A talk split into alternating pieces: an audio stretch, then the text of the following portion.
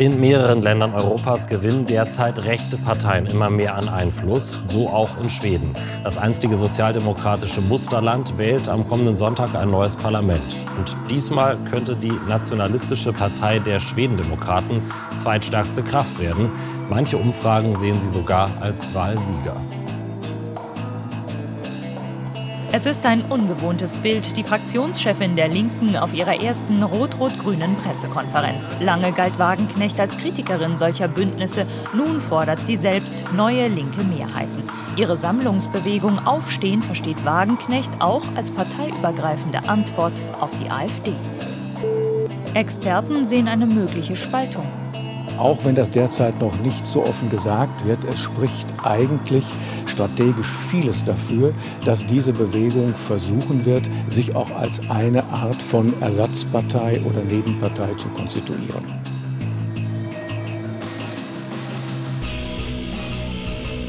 Und damit herzlich willkommen zur 59. Ausgabe vom jungen politischen Podcast zusammen mit Simon. Einen wunderschönen guten Tag und zusammen mit Roman. Hi. In Anbetracht der Wahl in Schweden ist natürlich ein großes Thema heute bei uns eben genau diese Wahl in Schweden und ich glaube, wir beide, Roman und ich, waren und sind wohl aktuell immer noch nicht die größten Experten, was schwedische Politik angeht.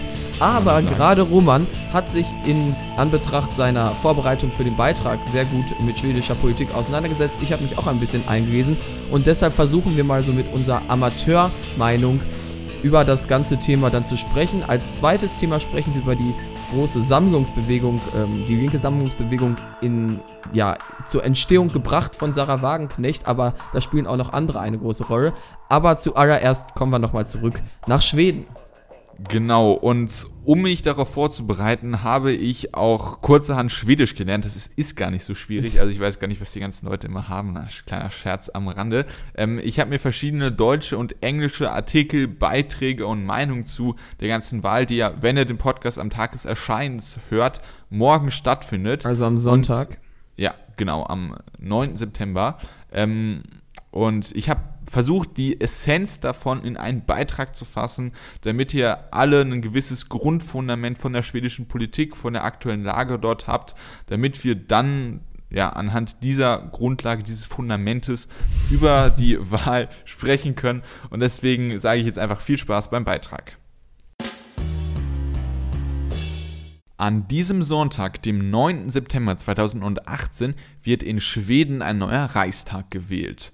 Da Schweden das flächenmäßig drittgrößte Land der Europäischen Union ist, sollte sich ein Blick in die schwedische Politik kurz vor der Wahl definitiv lohnen. Aktuell regiert in Schweden unter der Präsidentschaft von Stefan Löwen eine rot-grüne Minderheitsregierung. Sie war die Folge einer turbulenten Regierungsbildungsphase nach der Wahl 2014, die in manchen Belangen der deutschen Regierungsbildungskrise nach der Bundestagswahl 2017 ähnelt. Damals wollte keine der etablierten Parteien mit den rechtspopulistischen Schwedendemokraten koalieren. Doch auch heute ist die politische Lage in Schweden alles andere als übersichtlich. Ein großes Wahlkampfthema ist die Zuwanderungs- und Migrationspolitik da Schweden innerhalb der vergangenen Jahre enorm viele Flüchtlinge aufgenommen hat. Vor zehn Jahren haben noch rund 9,3 Millionen Menschen in Schweden gewohnt. Nun sind es 10,3 Millionen Menschen. Die meisten neu hinzugekommenen sind Flüchtlinge. Die Krux an der Sache ist, dass die Integration nur sehr schlecht gelungen ist, sodass die Geflohenen kaum in Kontakt mit der schwedischen Gesellschaft gekommen sind. Deshalb haben sich mittlerweile schon regelrechte Parallelwelten gebildet. Daneben spielen auch noch die Themen innere Sicherheit und Gesundheit eine führende Rolle bei der anstehenden Wahl. Schweden ist in der letzten Zeit regelrecht von einer Welle der Gewalt überrollt worden. Schießereien auf offener Straße, hunderte angezündete Autos, Handgranatenexplosion und eine unterbesetzte Polizei. Das alles ist blutige Realität in Schweden. Doch auch die Situation im Gesundheitswesen sieht düster aus. Lange Wartezeiten, zu wenige Krankenhäuser und zu wenige Ärzte, speziell auf dem Land. Die aktuell regierenden Sozialdemokraten kommen nach aktuellen Umfragen mit ihrem Bündnis aus den Grünen, der Linkspartei und Ihnen auf 42,6 Prozent. Das Mitte-Rechts-Bündnis aus Moderaten, Zentrumspartei, Liberalen und Christdemokraten liegt nach aktuellen Umfragen bei 38,7 Prozent. Die rechtspopulistischen Schwedendemokraten kommen auf 19,5 Prozent, haben in manchen anderen Umfragen aber auch schon an der 25 Prozent Marke gekratzt. Möglicherweise läuft es in Schweden, ähnlich wie in Deutschland, auf eine große Koalition aus Sozialdemokraten und Moderaten hinaus. Allerdings hat selbst diese nach den aktuellen Umfragen keine Mehrheit mehr. Außerdem ist dies politisch auch recht unwahrscheinlich. Letztmals kam es während des Zweiten Weltkriegs zu einer großen Koalition aus Sozialdemokraten und Konservativen.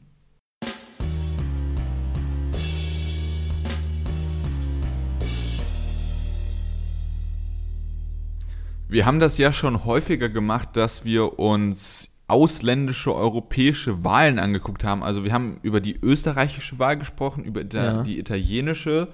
Mhm. Noch eine spezielle oder waren das jetzt so die beiden größten, über die wir gesprochen haben, weißt du? Ja, ich glaube, das waren jetzt auch einfach die äh, beiden Wahlen jetzt hauptsächlich in Europa, die abgesehen. Oh, die Bundestagswahl hast du vergessen. Ne? Frankreich, ne? Frankreich haben wir auch drüber gesprochen, oder? Ja, aber ja, aber genau. Und vor allem die Bundestagswahl, das waren ja jetzt alles so die ja, Wahlen, ich habe aber so von ausländischen entstehen. ich habe von ausländischen europäischen Wahlen gesprochen. Achso, ja, gut, das stimmt natürlich. Ja. Aber wie gesagt, das waren jetzt so die Wahlen, die seit dem Entstehen unseres Podcasts stattgefunden haben. Ich glaube, Wahlen sind ein so wichtiger Bestandteil der Politik, dass wir da eigentlich nie groß was auslassen würden. Ja, genau. Deswegen ähm, stellen wir uns jetzt die Landkarte vor und gucken einfach was nach oben und äh, Erdkundelehrer hätte ich hier jetzt schon geohrfeigt. Ja, ich habe Erdkunde nach der Klasse abgewählt. Ähm, also gucken wir gen Norden und dann kommen wir auch schon in das wunderschöne Schweden. Äh, in Deutschland eigentlich hauptsächlich bekannt äh, aufgrund von Astrid Lindgren, ähm, Ikea und äh, Ibrahimovic. Das sind so die drei Punkte, die ich sofort mit Schweden verbinde. Sehr gut. Ja, es, es hat absolut nichts mit unserem Thema zu tun, aber ich wollte diesen Fact einfach mal gedroppt haben. Gut, dann wollen wir uns jetzt aber mal die äh, schwedische Politik angucken. Ah, endlich. Und das ist eigentlich ganz interessant, weil Schweden ist ja ähnlich wie Deutschland eine größere Industrienation in Europa und deswegen gibt es in der Politik zwangsläufig viele ähm, ja, Parallelen. Und was auch interessant ist und was man wirklich auch beobachten konnte ähm, nach der schwedischen Wahl 2014 und der deutschen Bundestagswahl 2017, ist, dass alles, was in Schweden passiert, gefühlt drei Jahre später in Deutschland passiert.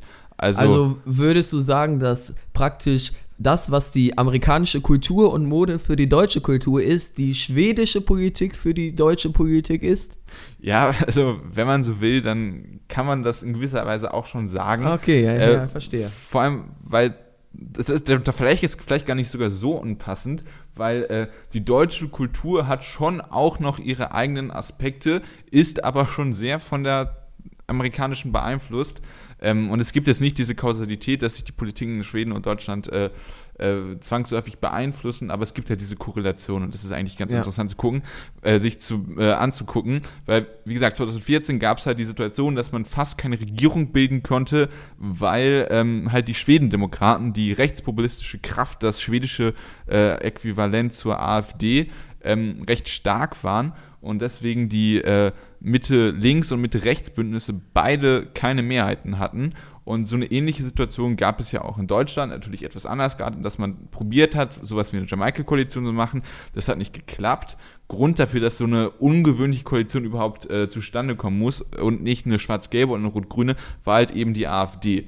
Und, ja, wobei, äh, ähm, jetzt ist ja ganz interessant, also dann stimmt deine Aussage von vorhin ja vielleicht doch wieder nicht so. Also zwar gab es das ähnliche Problem, aber die Schweden haben eben eine andere Lösung gefunden. Ja, das die wollte ich gerade sagen. Die große Minderheitsregierung, die du immer für Deutschland ja, ja, dir so gewünscht hast, in die Tat Du hast mir mal einen Gag gestohlen, ja genau. Also die, äh, die Schweden haben sich gedacht, yo, ähm, was bietet uns die Demokratie dann noch? Ja, eine Minderheitsregierung.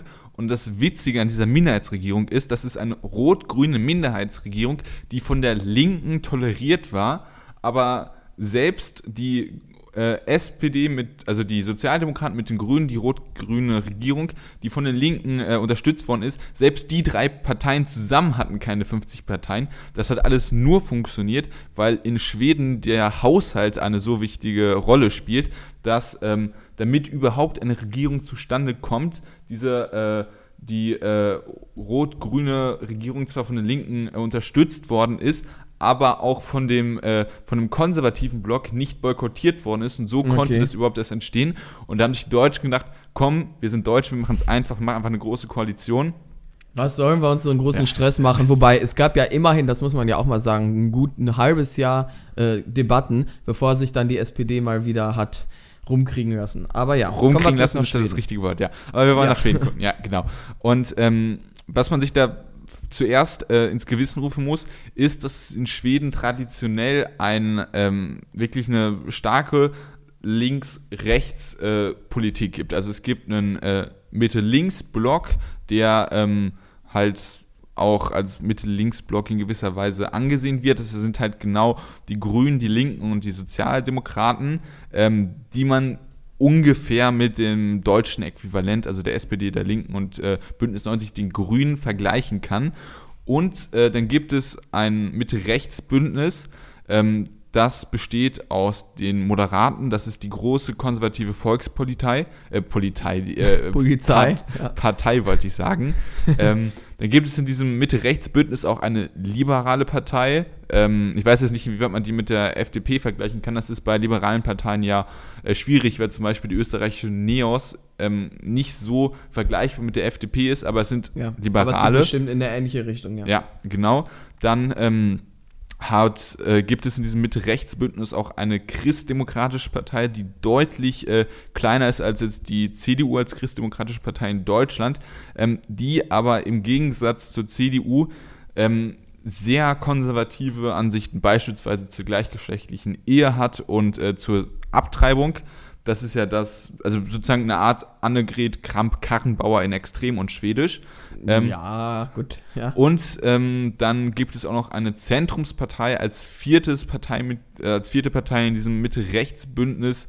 Ähm, eine Zentrumspartei hatten wir ja auch in äh, Deutschland mal während der Weimarer Republik und ja. aus ihr ist dann die also die CDU ist die Nachfolgepartei oder eine, also die, ja im Prinzip ja, die Nachfolgepartei, das stimmt auch. Und ich glaube jetzt von deiner Beschreibung ähm, sind die beiden auch eher vergleichbar als die dann scheinbar ja sehr konservativen Christdemokraten. Äh, ja, also ich weiß nicht, es kommt drauf an. Also die ähm, die CDU kann auch schon, ähm, also ich habe jetzt schon mit Absicht und ich war jetzt auch ein bisschen überrascht, dass du da so, ja, das ein bisschen was äh, negativ kommentiert hast, äh, Annegret Kamm-Karrenbauer mit den Christdemokraten verglichen, weil Annegret Kamm-Karrenbauer ja genau diese konservative Politikerin ist, die in dieser in diesen gesellschaftlichen Fragen, also Abtreibung, gleichgeschlechtliche Ehe, wirklich sehr christkonservative Position hat, während Merkel da deutlich gesellschaftlich ja, liberaler ist. Aber ähm, Annegret Kramp-Karrenbauer ist ja nicht gegen Abtreibung, nach allem, was ich weiß.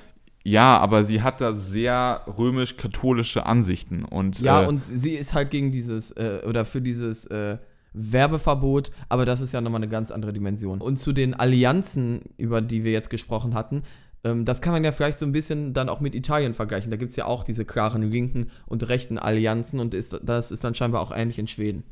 Ja, also ähm, das sind schon in beiden Ländern eigene Parteien, ähm, aber es gibt ja schon diese traditionelleren, gerade in Schweden, äh, äh, Schweden Allianzen. Und ähm, ja. das ist vielleicht auch was anders als in Deutschland, weil in Deutschland, da stand sowas wie eine Jamaika-Koalition, die ja wirklich dann, wenn man die Grünen noch als linke Partei äh, einordnen will, die dann wirklich ja schon aus diesen beiden Lagern besteht. Äh, und ja. Ja, das ist ja, große, große Koalition, ja, genau. ja sozusagen, ähm, ist ja auch dann aus beiden Lagern. Paradebeispiel, ja. Das heißt, das ist in Schweden so traditionell und äh, also dieses Mitte-Links, Mitte-Rechts-Lager. Ähm, ja, und das sorgt ja auch dafür, das hast du ja auch in deinem Beitrag gesagt, das ist ja ganz interessant. Ein erheblicher Unterschied ist dann, dass wirklich die beiden, äh, also die sozusagen die Äquivalent, das Äquivalent zur CDU und das Äquivalent zur SPD ja wirklich dann deutlich weiter auch auseinander liegen. Ähm, ja. Und also während wir in Deutschland uns ja wirklich an große Koalitionen jetzt schon sowas von gewöhnt haben, ist das in Schweden noch ein absolutes Tabu. Und Ja. deshalb ist es dann umso spannender, wie man dann wohl nach der Wahl da sich irgendwie zu einer Regierung formen möchte, wenn selbst die große Koalition eigentlich ein Riesentabu ist und wenn selbst die vielleicht nicht mal an die ausreichende Mehrheit kommt. Ja, also das ist es ja, also nur eine Koalition aus äh, Sozialdemokraten und Moderaten wird nach aktuellem Stand der Umfragen nicht reichen. Das heißt, da müsste man dann noch eine andere Partei mit ins, äh, ins Bunde nehmen und das wird dann schon wirklich dieses Traditionelle was aufweichen.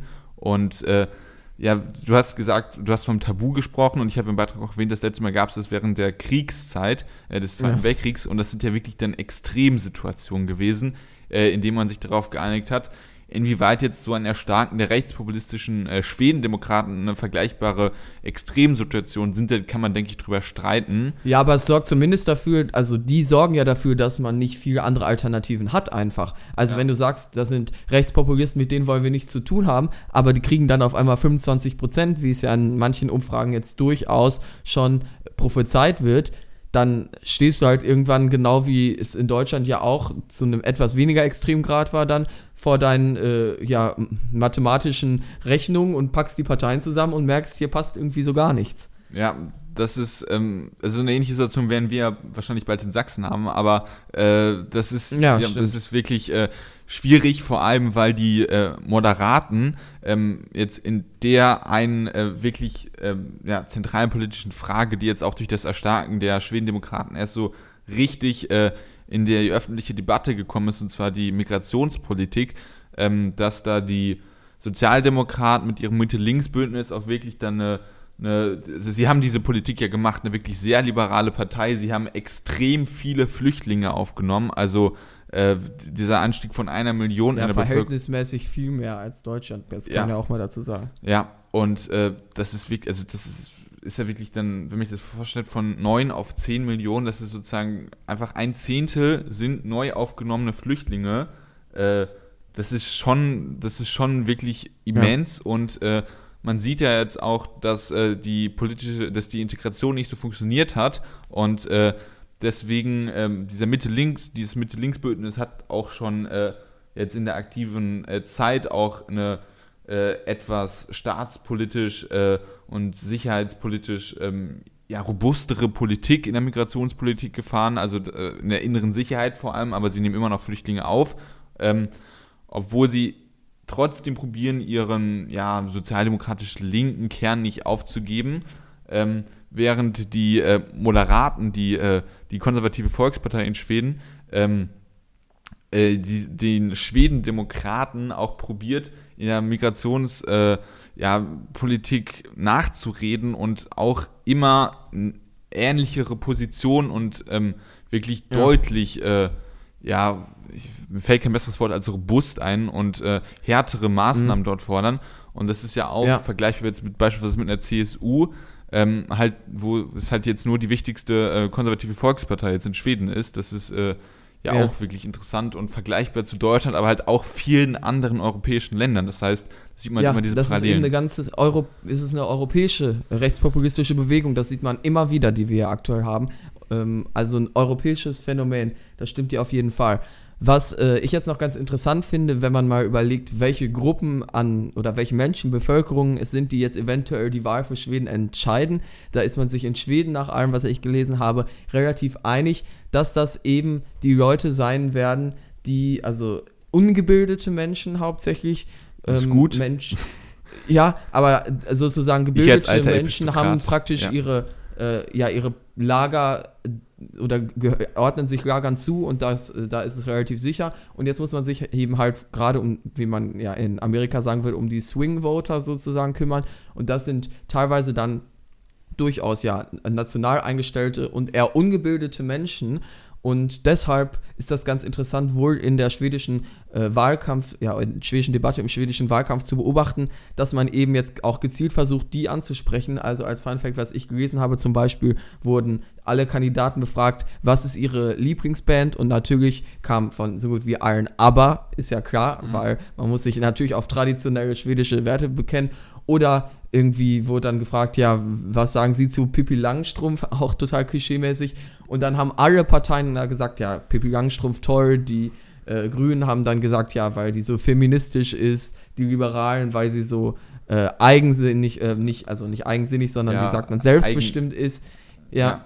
Also, Ähm. dass sozusagen sich auf diese klassischen äh, schwedischen Motive sozusagen zurückbesinnt wird, um irgendwie dann und auf diese Art und Weise versucht wird, eben genau diesen Bevölkerungsteil anzusprechen, der am Ende für die Wahl entscheiden kann. Und das ist eigentlich, eigentlich nicht so geil, weil im Prinzip ist das ja Populismus dann, was wir da sehen.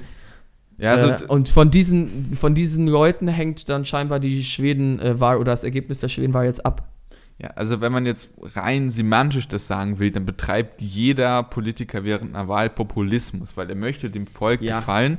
Und äh, natürlich, was wir mit dem aktuellen Begriff des Populismus machen, damit meinen wir nochmal was anderes. Aber so rein semantisch gesehen probiert man halt schon, die Positionen einzunehmen, die der Mehrheit gefallen und dabei Ja, noch man versucht- gleichzeitig also seinen in eigenen Kon und seinen äh, eigenen Kern trotzdem noch dabei äh, irgendwie mit Ja. äh, im Hintergrund zu behalten. In Das einer ist guten halt, Demokratie macht man meiner Ansicht nach aber, versucht man nicht, möglichst die Position der Bevölkerung einzunehmen, sondern möglichst überzeugend seine eigenen Positionen zu vertreten und schmackhaft zu machen. ja, aber das ist halt ein leider Unterschied. in den meisten großen Wahlen nicht mehr. Also ich meine, wenn man sich äh, das ist jetzt gerade, weil ich das Buch über den Wahlkampf von Martin Schulz äh, lese, da ist wirklich die Schulz-Story. Ja, äh, da wird wirklich gezeigt, das ist einfach ein rein demoskopischer Wahlkampf war. Also man hat da total viel, jede Entscheidung abgewickt. Ja, wie kommt das an? Wie könnten die das wahrnehmen? Und Ja. halt die ganze Zeit auf Wahlumfragen geguckt. Und das ist wirklich, dass man, dass diese Meinungsumfragen, dass die so wichtig in Wahlkampfumfragen sind.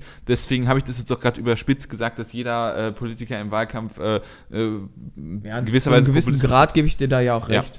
und äh, ja, das, das ist, also jetzt, ähm, dass es halt jetzt hier genau diese Wählergruppe ist, ähm, ist natürlich jetzt vielleicht nochmal etwas Spezielles, ähm, weil die, äh, ja, weil zum Beispiel die Schwedendemokraten haben halt auch sehr viele äh, Nicht-Wähler wieder äh, zur Wahl gebracht und dafür gesorgt, Auch das ist äh, typisch für die äh, rechtspopulistischen Parteien in ganz Europa, ne? Ja.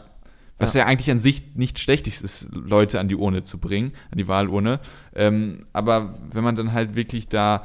Ähm, Ja, auf welche Art und Weise ist die Frage. Ja, Indem man natürlich- ihnen ja. Honig ums Maul schmiert und äh, populistisch ist und falsche Fakten und einfache ja. Lösungen anbietet, Ja, dann ist es auch was Negatives. ja, aber per se ist es ja eigentlich schon was Gutes. Ja, das ist ja klar, aber natürlich sagen, sagen das all diese populistischen Parteien für sich. Ja, schaut mal, was wir für einen Beitrag zur Demokratie Ja. leisten. Wir holen die Nichtwähler an die Urne. Ja, aber ja, wie ist die deine Frage? Kritik? Ja, das ist natürlich auch richtig. Äh, und dementsprechend, also ist es halt vielleicht jetzt hier ganz äh, beispielhaft ganz interessant zu sehen, wie das ausartet. Das, also die Beispiele, die du genannt hast, ist bestimmt schon witzig.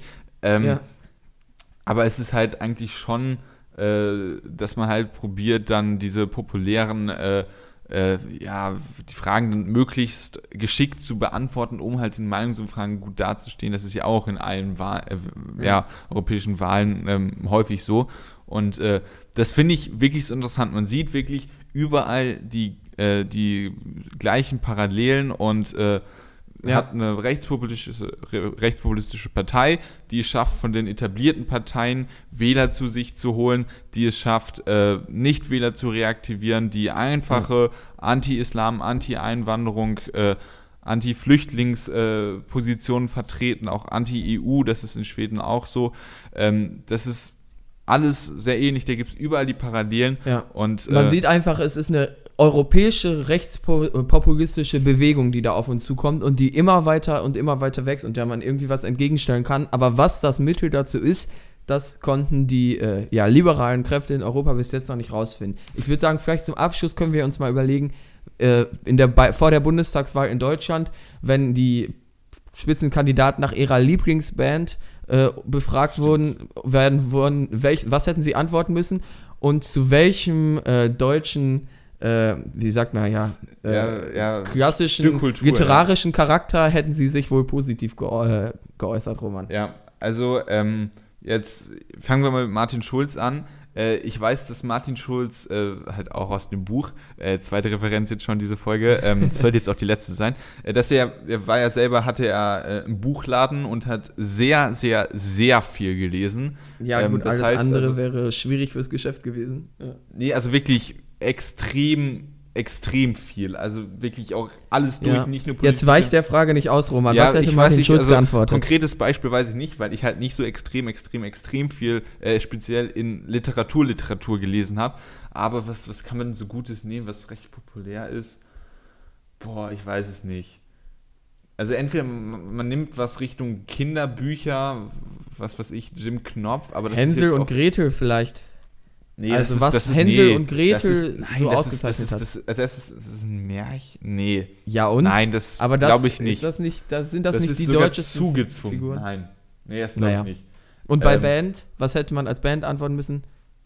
Äh, also Schulz Angela hätte Merkel hätte wahrscheinlich nach ihrem äh, hier nach ihrer Wahlkampffeier dann die toten Hosen sagen müssen, wenn wir uns erinnern. Fuck, ey. Weißt du, was ich bei Martin Schulz sagen wollte? Die toten Hosen. Ja, aber bei Angela Merkel ist es ja der Gag, dass sie ja wirklich an Tagen Ja, wie diesen ja. gespielt haben, was dann ja richtig Und das ist ja hauptsächlich des äh, Liedes, we äh, Liedes wegen gewesen und äh, Ja klar, aber dass man da nicht das Feingefühl hatte, das war ja schon ganz lustig. Ja. Ähm, also ich glaube, Martin Schulz wird wirklich sowas Richtung die Ärzte, die toten Hosen nehmen. Äh, Ja, und, bei, und Angela bei äh, Merkel. Alexander Goller und Alice Weidel wäre es natürlich Freiwild, das steht ja Klar. außer Frage. Ähm, äh, und Kraftklub wäre bei der Linkspartei wahrscheinlich ganz Ja. gut vorne gewesen. Was, was gefällt Christian Lindner? Gibt es irgendwie Lieder über Christian Lindner? Äh, Die sind Christian Lindner hätte wahrscheinlich, äh, ähm, ich sag mal, Beethoven oder Wagner.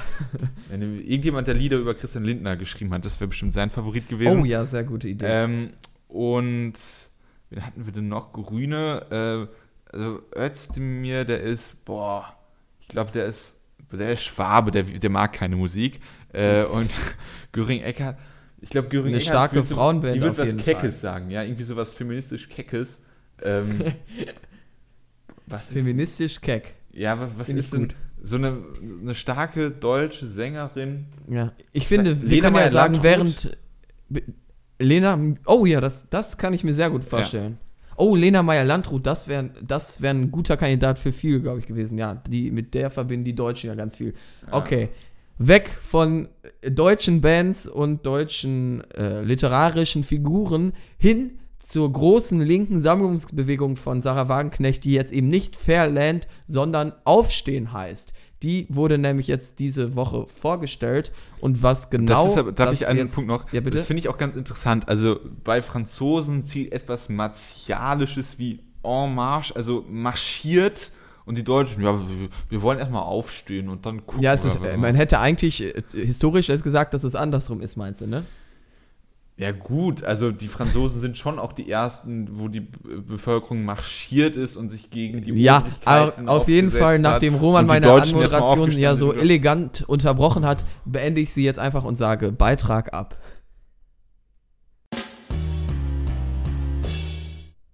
Dienstag dieser Woche wurde die von Sarah Wagenknecht initiierte linke Sammlungsbewegung Aufstehen offiziell vorgestellt.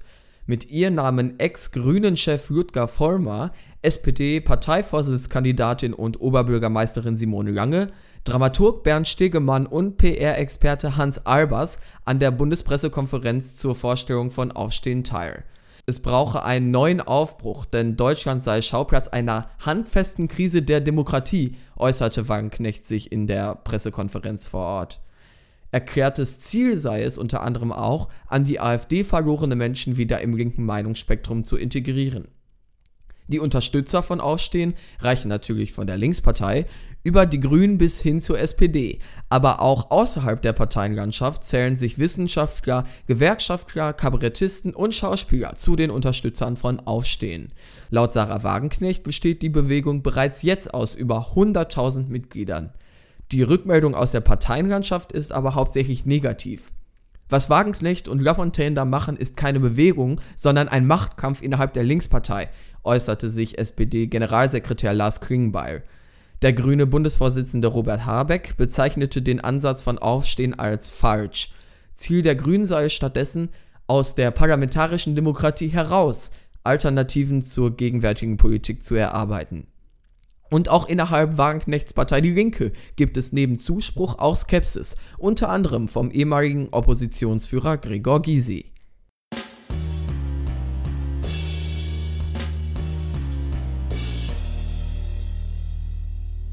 Also wir sehen, in der Parteienlandschaft kommt Aufstehen jetzt nicht allzu sehr an. Aber außerhalb der Parteienlandschaft gibt es durchaus auch einige positive Stimmen. Zum Beispiel, wen ich gar nicht erwähnt habe, Jakob Augstein ist ja vielleicht der bedeutendste klar linke Publizist in Deutschland, ohne dass ich jetzt hier was Falsches sagen möchte, hat sich positiv zu Aufstehen schon immer geäußert und äh, sieht das durchaus als eine Chance. Und ich würde mich dem eigentlich sogar anschließen, weil, äh, um jetzt mal auszuholen, ich glaube, die grundsätzliche Idee von Aufstehen ist nicht schlecht. Und zwar ist es überall in Europa so, dass eben anders oder im Gegensatz zu den Rechten die linken Kräfte gespalten sind, sich über ja, kleinere Probleme entzweien. Wir haben drei linke Parteien in Deutschland und wenn man theoretisch eigentlich nur eine wirklich rechte Partei, die CDU ist ja, würde ich sagen, inzwischen eine Partei der Mitte. Und diese drei linken Parteien finden einfach nicht zueinander. Und das, obwohl wir in, Euro in Europa, überall in Europa, einen Druck von rechts haben und auch dieses Phänomen der Versplitterung der linken Parteien oder generell der linken Kräfte ist auch nicht nur ein deutsches, sondern auch zum Beispiel ein italienisches. Da haben wir zu Italienwahl auch zu Genüge drüber gesprochen. Und deshalb der Gedanke, eben diese linken Kräfte zu integrieren, zu versuchen, einen gemeinen Konsens zu finden, den es bestimmt auch gibt, und anhand dessen zu versuchen, die politische äh, Parteien, nicht nur Parteienlandschaft, sondern generell die politische Landschaft, die politische Stimmung in eine Linke umzuändern, ist ein guter Plan. Inwiefern Sarah Wagenknecht das umgesetzt bekommt, ist eine andere Frage. Aber diese notorische Abwehrhaltung von irgendwie selbst allen linken Parteien und Parteivorsitzenden, weil sie, warum auch immer sie sich da sofort irgendwie gegen äußern müssen, die halte ich für falsch und kann ich nicht wirklich nachvollziehen. Wow, also letzte Folge gab es einen richtigen Roman-Monolog. Jetzt Na, komm, ich, ich musste mich ja jetzt mal erklären, warum ja, ich ja. dafür bin. Jetzt ähm, kannst also, ja mal. Okay, aber ja. Also als erstes, warum sind die Parteivorsitzenden von, äh, ja, von SPD und Grünen halt komplett und von der Linken zumindest kritisch? Ja, natürlich, weil es ein Alternativprodukt, eine Konkurrenz ist und natürlich ist man dagegen. Also, es ist keine ist Konkurrenz. Es hat, also Aufstehen hat nicht Ziel, eine Partei zu werden. Es ist eben keine Konkurrenz. Ja, doch. Also, es, also sie haben Auf jetzt natürlich offiziell Fall. gesagt, dass sie keine Partei sein wollen. Äh, ja. Aber sie, haben nichts ausgeschlossen und. Was äh, denkst du, wird Sarah Wagenknecht ihre eigene Partei gründen dann am Ende? Und Nein, Wagenknecht also, hat auch gesagt, der, also hat auch gesagt, wir wollen zuerst mal äh, keine Partei gründen, aber wir sind uns auch schon bewusst, dass wenn man wirklich was verändern will, dass das natürlich nur in den Parlamenten geht und äh, ja und deshalb möchte man die Parteien integrieren. So, Nein, deswegen auf gar ist es auf Fall. jeden Fall. Ich, ich erkläre doch auch nur, warum ja, ja eine okay. Nahles ja. und äh, ein, mhm. äh, eine Baerbock dagegen Aber, sind. Ja, so. ich meine nur, ich glaube, sie will keine Konkurrenz darstellen. Aber ja. Doch, das, aber das ist sie halt faktisch. So. Ähm, nee, faktisch ist sie es nicht. Was die noch Leute reininterpretieren, ist die Frage. Natürlich lässt sie sich da die Tür Ja, aber dann sag nicht, dass sie es faktisch ist, wenn sie es faktisch nicht ist, ja. Noch ist es nicht, aber das ist schon das, wo sie, natürlich ist es das, wo sie sich drauf ausrichtet. Nein. Ähm, so. Aber ist okay, fahr fort. Ja. Ähm, dann ist es natürlich auch immer noch eine Frage, inwieweit man äh, die Grüne, und das meine ich jetzt nicht despektierlich, sondern einfach probiere ich analytisch, äh, die Grünen noch in dieses klassisch, klassisch linke Lager, äh, Lager einzuordnen, weil gerade mhm. unter Göring, Eckert und äh, Özdemir war das schon eine andere politische ja, Haltung. Aber auch da möchte ich ähm, sagen, die Grünen haben sich, haben nicht gesagt, nein, aufstehen, das ist uns zu links. Das ja. war überhaupt nicht Thema. Sie haben sich einfach so von der Bewegung abgegrenzt und auf gar keinen Fall, weil die Bewegung irgendwie bis jetzt zu links wäre. Und die Inhalte, für die man aktuell streitet, sind auch Inhalte, für die die Grünen streiten. Und zwar zu 100 Prozent von allem, was ich bis jetzt mitbekommen habe. Ja, auch, aber nicht nur. Also, was ich zum Beispiel. Äh, äh, ich habe mir jetzt den Deutschlandfunk dazu angehört und äh, der Kollege Falk Steiner hieß der, glaube ich, der hat dann zum Beispiel auch äh, kritisiert, was da zum Thema Europa gesagt worden ist. Weil da gibt es irgendwie so ein fünfseitiges Papier und da drin steht, äh, man möchte ein Europa der souveränen Demokratien. So. Und das klingt beim ersten Mal Essen schmeckt das ja nach, äh, nach nationalstaatlichem EU-Gefüge, wie wir es aktuell haben. Äh, aber auf der Bundespressekonferenz hat ja, äh, Herr Feig, der Journalist, dann gesagt, wurde natürlich sofort zurückgerührt und gesagt, nein, das kann doch nicht auch viel mehr heißen, so richtig in Richtung äh, vereinigtes Europa. Ähm, das weiß ich nicht, also als erstes, dass die Themen, dass die so komplett zu SPD, Grüne und Linkspartei passen, das natürlich gibt es da Unterschiede, weil es zwischen den Parteien Ja, aber also wirklich der Aufzug von Aufstehen ist einer, mit dem sich inhaltlich alle drei Parteien wirklich identifizieren sollten und können sollten. Das finde ich, kann man schon so unterschreiben. Und ich habe nun mal das Gefühl, und das ist halt das, was mich stört, dass man jetzt grundsätzlich sagt, wir gehen diese linke Sammlungsbewegung grundsätzlich ab. Und ich glaube, das liegt eben nur daran, dass sie von Sarah Wagenknecht kommt. Wenn sich so jetzt eine Bewegung namens Aufstehen gegründet hätte mit genau diesen Zielen, wäre das so nicht passiert. Und deshalb, das halte ich für kritisch und ich kann grundsätzlich nachvollziehen, zu sagen, Sarah Wagenknecht ist nicht die richtige Figur dafür. Und das liegt vor allem daran, dass sie eben aus diesem klassischen Parteienspektrum kommt. Da haben wir auch mit Kevin Kühnert drüber geredet. Das war auch seine Meinung. Ähm, aber ich glaube, wenn Sarah Wagenknecht, geschick, äh, Wagenknecht geschickt ist und ihr auch wirklich etwas an dieser Bewegung liegt und an den Zielen, die sie hat, dann wird sie da auch etwas weiter in den Hintergrund treten. Sie hat ja eben ganz viele andere Leute jetzt noch vorgestellt und ähm, sich jetzt nicht so explizit in den Vordergrund gedrängt. Und ich glaube, wenn Sarah Wagenknecht sich etwas in den Hintergrund stellt und sich eigene ja, Gesichter herausbilden können, kann die linke Sammlungsbewegung Aufstehen auch erfolgreich werden. Wenn alles aber so bleibt ist, und also Sarah nee, Wagenknecht die einzige Figur ist, sehe ich das kritisch, ja. Also die Sache ist, ähm, dadurch, dass es, es als Wagenknechts Projekt am Anfang rübergekommen ist, die Medien das so aufgenommen haben, wird es auch immer Wagenknechts Projekt bleiben und Wagenknechts Aufwächs, ja. äh, Aufwachenbewegung. Und, ich verweise äh, nur auf Bernd Lucke also, und die Alternative für Deutschland. So, und grundsätzlich äh, das ist was komplett, also anderes, okay. Aber grundsätzlich äh, ist es schon so, dass äh, ich einmal deinen dein Punkt, dass Warenknecht einfach zu etabliert ist ähm, und jetzt halt auch einmal, das ist halt faktisch einfach so, dass die Medien sagen, das ist Warenknechts äh, Bewegung. Äh, das ah. ist natürlich problematisch, oh. weil sie eine etablierte Politikerin ist, die da probiert, in der Linken zu ein, obwohl sie der Linken als äh, politische Meinungsspektrum natürlich schon sehr äh, ja, beschri ein beschriebenes Blatt ist als Vorsitzender der Linkspartei. Ja, und weil ähm, sie ja auch innerhalb der Linkspartei als Spalterin wahrgenommen wird. Das und auch Rot-Rot-Grün beispielsweise äh, keine Freundin davon war. So, dann habe ich aber sofort das Gegenargument dazu, zu dem ich gleich auch noch ein Gegenargument habe. Äh, und zwar Macron. Macron war ja auch äh, Finanzminister von Frankreich, das heißt, er war auch einer, ein etablierter ähm, der dann. Aber Hommage ist eine ganz andere Art von Bewegung. Ja, das klar, aber der es geschafft hat, sowas zu machen. Ähm, dann ist jetzt aber für nee, mich das Gegenargument zu meinem Gegenargument. Der ja, Unterschied ist aber, halt, um damit dass, ich, dass, ich möchte dass, da ganz kurz dass, einhaken. Ja. Weil ich denke, man kann das nicht wirklich miteinander vergleichen. Hommage hatte das klare Ziel, eben Politik zu machen im engsten Sinne und ähm, war auch keine Bewegung von Leuten, die sich gesagt haben, oh, wir wollen jetzt zusammen irgendwie jetzt entweder die rechte oder die linke Stimmung in Deutschland verbessern und wieder integrieren. Das war nicht wirklich das Ziel. Es war einfach ein Zusammenschluss von Menschen, der eben die Politik von Emmanuel Macron unterstützt hat.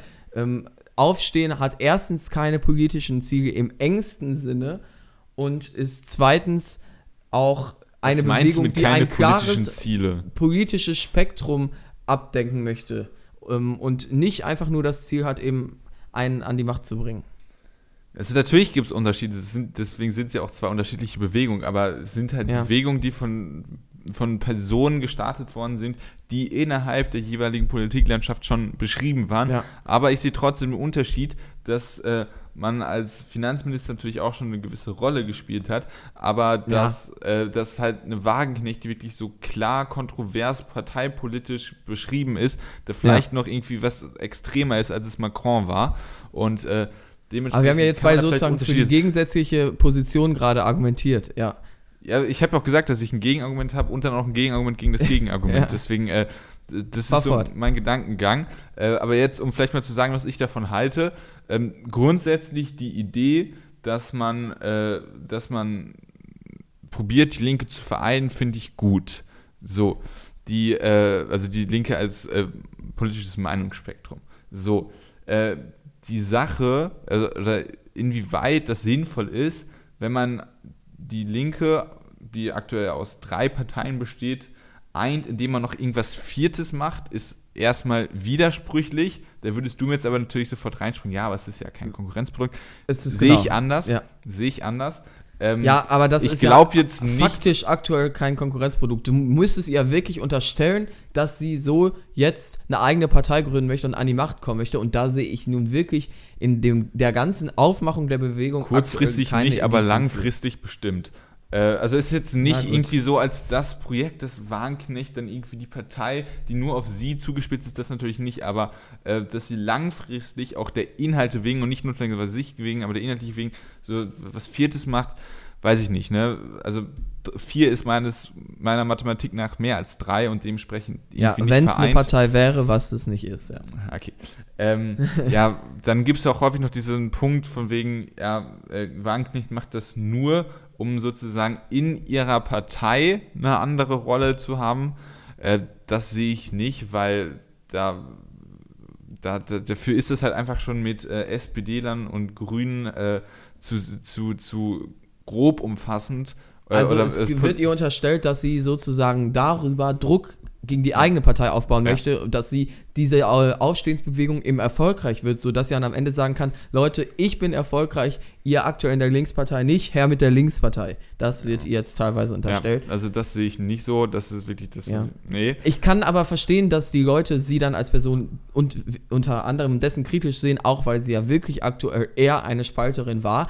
Aber ich sage nochmal, wenn es Sarah Wanknecht ja. wirklich an den Inhalten liegt, dann kann ich mir vorstellen, dass sie in den Hintergrund tritt und dann ist Aufstehen durchaus zu befürworten, falls all das eintreten sollte, was du jetzt auch prophezeist. Natürlich nicht. Aber jetzt noch eine Sache, mit der ich dich kriegen soll, äh, kriegen müsste. Du bist ja der große Simone Lange-Fan, Roman. Und Simone Lange ich, nein, unterstützt hab, Aufstehen, also musst du Aufstehen unterstützen. nein, ich, fand, ich, ich, ich finde dieses Projekt, und das ist auch das, was ich an Kevin Kühner so interessant, ich finde dieses Projekt SPD total interessant. Also eine das linke, große, traditionsreiche Volkspartei. Das finde ich total interessant und für mich ist das der Ort, an dem linke Politik gemacht werden muss. Deswegen unterstütze ich alle SPDler, die für dieses Ursprung, diese ursprüngliche Partei in äh, Politik in der SPD stehen sei es eine Simone Lange, sei es ein Kevin Kühnert, der es eine Zeit lang gewesen ist, möglicherweise auch in manchen Belangen heute noch ist, sei es ein Marco Bülow, das sind alles für Marco mich. Marco Bülow ist übrigens auch Befürworter ja, und ich weiß, Unterstützer, offizieller Unterstützer von ja. Aufstehen, ja. Ja, Marco Bülow hat ja auch so eine Plattform, soziale irgendwas, also soziale progressive Plattform gegründet, die auch irgendwie was ist, aber dann doch Ja, wir beiden sind ja Bülow-Fans und er ist Aufstehen-Fan. Ja, ähm, aber also für mich ist halt wirklich die SPD als linke Partei etwas, wo diese linke äh, Politik entstehen muss. Und Traditionell ich, stimme ich dir dazu. Und deswegen habe ich da schon grundsätzlich ein Problem mit dieser Aufstehbewegung, um jetzt mal wirklich mal aber das, Nein, nein, nein, da möchte ich aber so. kurz mal einhaken. Die SPD war nicht der einzige Ort, wo traditionell in Deutschland linke Politik stattgefunden hat. Das waren auch schon immer die Gewerkschaften zum Beispiel, die auch neben der SPD ich, eine große Rolle dann, gespielt dann haben. Dann tun wir so, als ob ich Partei gesagt hätte, ja? Gut. Ja, aber ähm, dann sage ich wie dir noch einmal, aufstehen ist keine Partei und damit ist das kein Argument.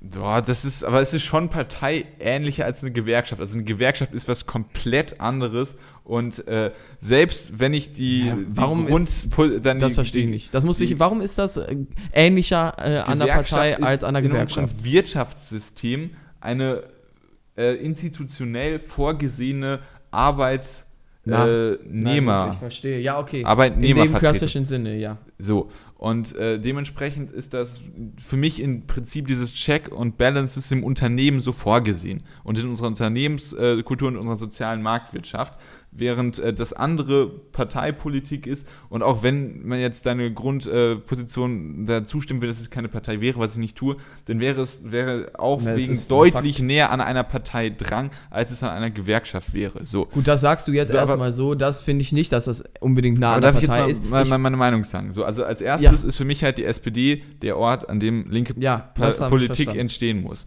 Parteipolitik. So, dann äh, habe ich als zweites ein persönliches Problem mit Wagenknecht. Also ja, okay, das habe ich ja auch gesagt. Wenn sie in den Hintergrund tritt, dann ist das für mich, kann ich mir das vorstellen. Wenn sie das jetzt wirklich äh, als Plattform nutzt, um sich zu profilieren, dann bin ich natürlich auch nicht dafür. Aber ich kann mir vorstellen, wenn ja, sie intelligent ist, ja.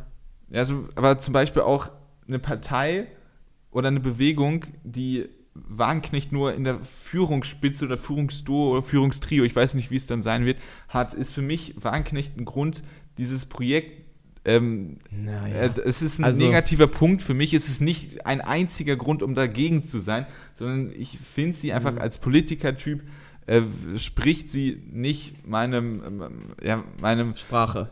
Ja, deine, also ja, das, das, ja, okay, kann man so sagen. Also ich habe auf jeden Fall ein Problem mit ihr auch als Politikerin. Ja. Ähm, das ist dann mein zweiter Punkt. Und äh, ja, ich glaube einfach, dass diese ähm, dass es nichts wird. Also deswegen probiere ich ja. da gar nicht meine Kraft ja, okay. oder meine Hoffnung irgendwie reinzubündeln. Deswegen. Äh, ja, nein, ich, ja. ich habe da jetzt auch nicht die größten Hoffnungen dran. Ich bin mir auch nicht sicher, dass das was wird. Ich sage nur, es wird dann was, wenn Sarah Wagenknecht es schafft, sich zurückzustellen und die Organisation als solche vielleicht auch eigene Charaktere hervorbringt, die insgesamt eine linke Stimmung ähm, präsentieren können und dann vielleicht auch in Deutschland erzeugen können. Dann wird das vielleicht was, wenn sie sich dann nicht allzu sehr zurücknimmt und immer die klare Galionsfigur bleibt, dann wird das Projekt scheitern und dann ist das Projekt auch für mich nichts. Aber ich glaube, wir sollten es nicht von Anfang an totreden und mich stört diese grundsätzliche Abwehrhaltung von den Parteien einfach nur. Nee, das also von den Parteien ist es das ist komplett nachvollziehbar. Also, ja, weil du sagst, es ist ein Konkurrenzprodukt, ich nicht. Das haben wir ja jetzt aber auch schon diskutiert. Deshalb würde ich sagen, war es das jetzt mit der 59. Episode Ausgabe. oder hast du noch was zu klären? Äh, nee, eigentlich nicht. Also vielleicht nochmal, wer von euch zählen kann, der weiß, dass wir äh, ja, nächste Folge in die 60er kommen. Das heißt, die Rente ist gar nicht mal so weit weg. Äh, Rente mit 67 haben wir jetzt schon, ne? Ach, das dauert Meinst du, das heißt, ab Folge, ich sag mal durchschnittlich, glaube ich, 81, gibt es dann keine mehr, weil der politische Podcast ausgestorben ist, der Junge? Ich weiß es nicht, aber ab äh, 67 fange ich an, äh, wild Ausländer zu beleidigen. Deswegen. Äh, Und am Fenster ja. Äh, ähm, kleine Kinder anzuschreien. Ja. Finde ich gut. Dann war es das auf jeden Fall jetzt mit der 59. Episode des Jungpolitischen Podcasts. Noch fühlen wir uns im Innern jung. Ihr könnt uns auf Twitter folgen, at Podcast, kommentieren über den Link in der Podcast-Beschreibung oder über jupopodcast.wordpress.com. So kommt ihr dann mit Tippen drauf und dann auf die jeweilige Episode klicken. Ihr könnt uns eigentlich überall hören, wo ihr wollt. iTunes und Spotify vielleicht noch als extra Orte neben den klassischen Podcast-Apps. Ihr könnt uns dann auch an all diesen Orten selbstverständlich bewerten, am besten positiv. Und wir bedanken uns für eure Aufmerksamkeit und sagen bis zum nächsten Mal. Das ist wirklich phänomenal, wie du das jetzt schon schaffst. Also als ja. ob du da irgendwie einen Zettel an der Wand hättest, wo du genau den Text stehen hast und das genau vorliest. Aber jede Folge kriegt noch ihren eigenen Touch. Ich ja. sollte Moderator werden, auf jeden ja. Fall. Bis zum nächsten Mal. Tschüss, Gönn. Ciao.